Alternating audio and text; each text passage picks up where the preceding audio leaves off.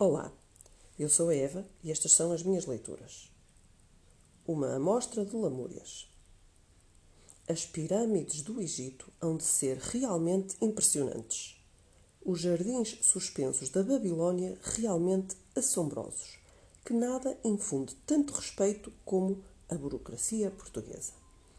A quem couber regularmente a honra de dar olhos nos olhos com os funcionários portugueses, esse apercebe-se da verdadeira necessidade de, querendo contar o que se passa nas repartições às pobres almas que nunca se acharam em tal estado de graça, fazê-lo muito doseado e de maneira deploravelmente atenuada.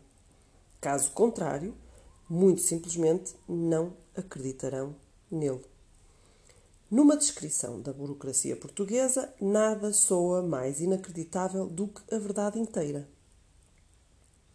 Antes de mais, para tudo se precisa, neste país, de um formulário, mesmo não se sabendo qual, muitas vezes nem com que finalidade. O que sempre se sabe, todavia, é que é preciso um formulário para requerer o formulário de que talvez não se precise. Este é também o motivo porque a Revolução Portuguesa nunca passou da cepa torta. Ainda hoje, andam nas repartições à procura do formulário com que devia requerer-se o formulário exigido para requerer uma revolução. Só os simples de espírito que arriscam a opinião de que tal formulário talvez não exista acreditam ainda na revolução. É uma suposição herética. Ao funcionário português ninguém o leva. Ele segura os cordelinhos de hoje até à eternidade. A burocracia é a alma do progresso que tudo faz estagnar. A eternidade é agora. Um formulário leva a determinado lugar os materiais destinados à construção de estradas. Outro leva até lá a necessária mão de obra. Foi mesmo encontrado um formulário que providencia o fornecimento de cilindros. Graças a uma série de outros formulários, os homens dispõem de mantimentos e os cilindros de carburante. E, no entanto, a estrada jamais será construída. No derradeiro momento, mas para o funcionário ainda bem a tempo, descobriu-se que o formulário que autorizaria a atividade da construção em si mesma devia ter sido preenchido primeiro que todos os outros. E assim, o material apodrece, os cilindros enferrujam e os homens, depois de terem empanado os mantimentos, seguem cada um o seu caminho. A flexibilidade é o inimigo figadal do funcionário português. O formulário é sacrossanto, mas a ordem, porque devem ser preenchidos, é mais sacrossanta ainda. Desconsiderá-la é ainda mais grave do que desconsiderar a dos Dez Mandamentos ou a das estações da Via Sacra. Qual, porém, a ordem correta? Ninguém que nulo diga.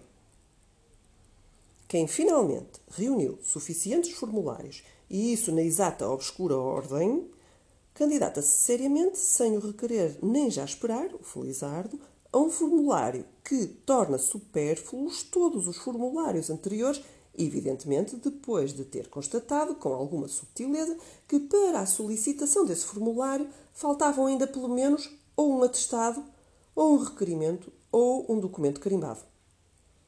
Conseguido o formulário que torna supérfluos todos os outros, regressa tudo ao princípio. Entretanto, tornou-se de crescente importância tomar escrupulosamente nota dos erros que os funcionários cometeram no preenchimento dos formulários. Um funcionário não comete erros. Importa, portanto, não lhe chamar para tal a atenção. Nunca. Podem ter-se introduzido erros no nosso nome. A nossa mãe pode ter perdido o seu apelido, ou o nosso pai adquirido um dos nomes próprios da nossa mãe. Jamais se tente corrigi-los. A cada formulário seguinte importa passar os erros de cada formulário anterior. Para o funcionário português, o importante não é a exatidão dos dados. O que ele aprecia é que cada formulário se pareça tanto quanto possível com o anterior.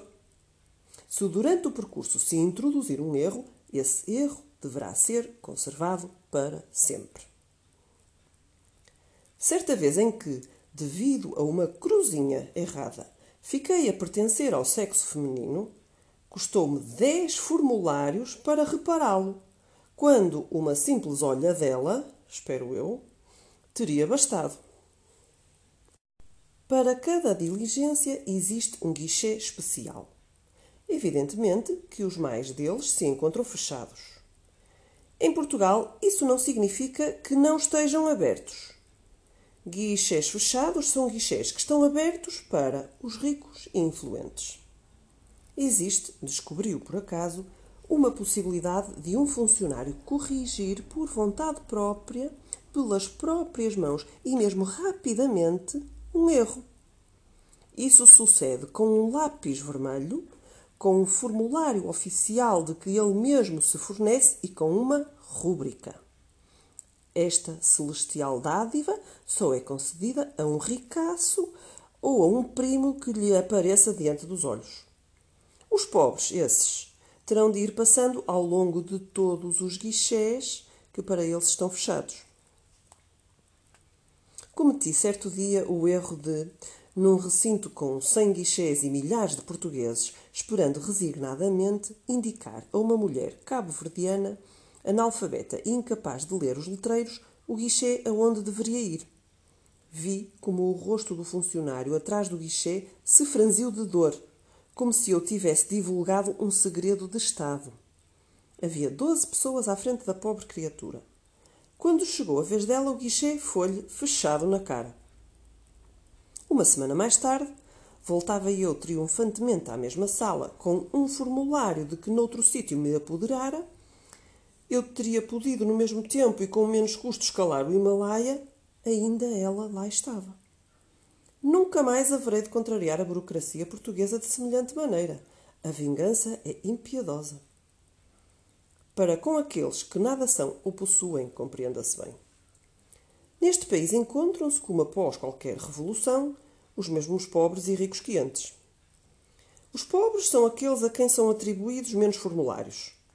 É seu privilégio viverem da esperança. Os funcionários portugueses têm orgulho em serem, dessa esperança, os benignos distribuidores. Muito nas calmas, vão cavaqueando atrás dos guichês sobre os incríveis disparates que as pessoas do outro lado cometem.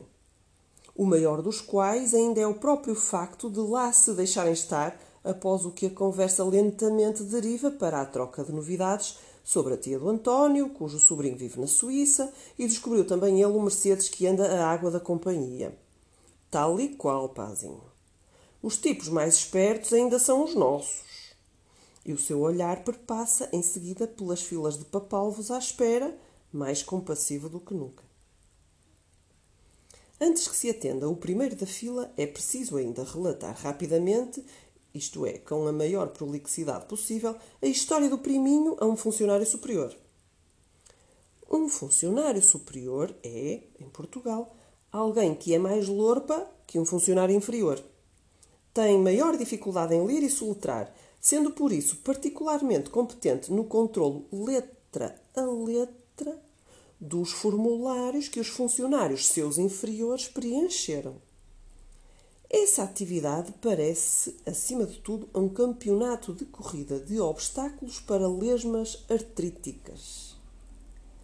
Ainda hoje, e não obstante uma ampla experiência, me não é claro se o funcionário superior controla de veras o trabalho que o funcionário inferior para ele realizou ou se põe apenas a fisionomia adequada. Demora um tempo exasperante, isso sim. Caso o funcionário superior esteja com os azeites, e está-o sempre, vem outra vez perguntar-nos tudo quanto consta já do formulário na frente dele. Sou por acaso solteiro? Sem dúvida. Mas em todo o caso, já alguma vez casado? Uh, não, nunca.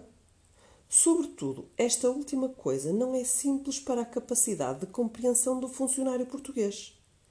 Não porque ele esteja sequer minimamente interessado na minha vida pessoal, mas simplesmente porque o formulário, ao lado dos quadradinhos onde se indica de cruzinho o estado civil, conhece um espaço encaixilhado que deve conter o nome daquela que, há quanto tempo for ou em que parte do mundo, teve de ser a nossa mulher. Dezenas de vezes, com os olhos desatinados no sítio vazio, me perguntaram por esse nome. Estive a ponto, muitas vezes, de, fossem-se eles lixar, mencionar qualquer coisa como Bonifrates, só para me livrar da maçada e da total incredulidade.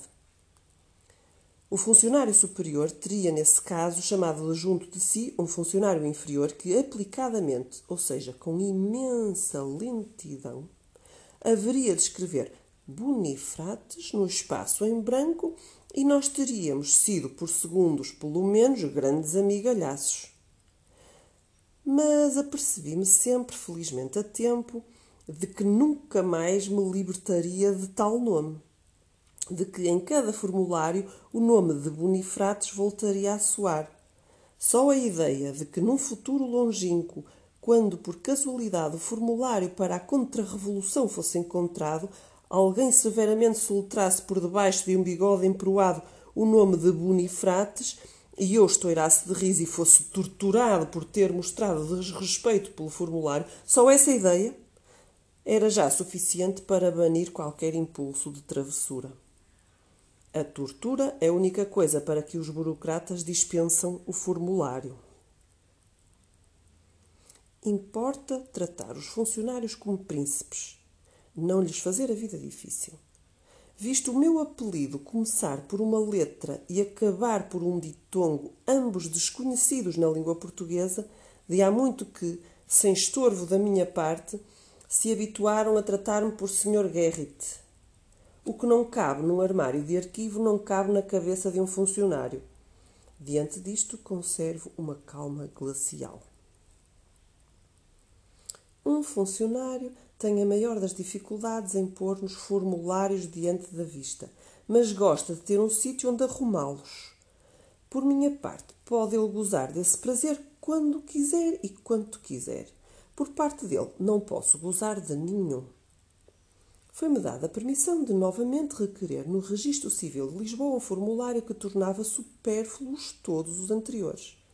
Embora nem por sombras me lembrasse já para que o tinha eu alguma vez pedido. Contando que eu copiasse por inteiro certo documento D, à mão e em papel oficial selado e com linhas.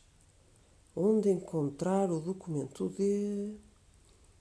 Após demorada e contida insistência minha, o funcionário fez um gesto ao mesmo tempo que da porta do gabinete do chefe do primeiro distrito saía um ajudante dobrado ao peso de doze pilhas de dossiês rumo à porta do gabinete do chefe substituto do quarto distrito, fez um gesto vago indicando uma parede.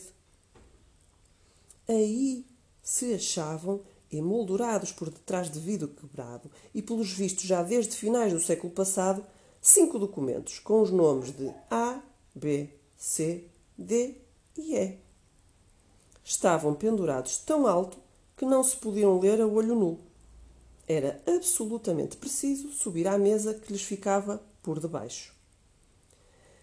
Mas sentados a ela estavam, a cabeça sobre os braços, cabo-verdianos dormindo à espera de melhores tempos. Olhei o funcionário com a maior das amabilidades. Disporia ele, porventura, se não fosse pedir demais, de uma fotocopiazinha do documento em questão. O seu olhar conservava-se implacável. Não tive outro remédio senão saltar para o meio da mesa, aprender de cor uma frase num português burocratíssimo e, regressado ao solo, pôr por escrito a frase em papel oficial com linhas e selado que estendi sobre as costas de um dos cabo-verdianos e assim vinte linhas vinte vezes. Sentia-me um canguru. Gastei nisto duas horas e meia. Eu sabia que, caso cometesse um só erro, ou ultrapassasse para a esquerda ou para a direita, para cima ou para baixo uma das linhas impressas, teria de pôr-me outra vez na fila para pedir um formulário para um papel oficial selado e com linhas ainda virgem. Nunca eu o teria conseguido se todo esse tempo uma freira angolana não me tivesse segurado pacientemente a pasta. Foi a única vez que tive vontade de beijar uma freira. Calado, o funcionário recebeu a minha declaração. Evidentemente, após eu me ter metido com a melhor boa vontade outra vez na ponta da fila. Simplesmente eu, bons céus, não sabia o que é que tinha declarado. Também nunca mais soube de nada. Arrumado na letra G, inencontrável na letra K. Queixar-me é coisa que não farei. Existe em Lisboa uma outra grande e inóspita repartição com muitos guichês. Essa repartição possui a novidade chocante, uma conquista da Revolução, certamente, chamada guichê de reclamações.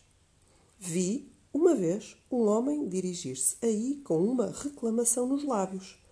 Foi levado de pés a arrastar por dois polícias. Foi o capítulo 13 de Um Almoço de Negócios em Sintra.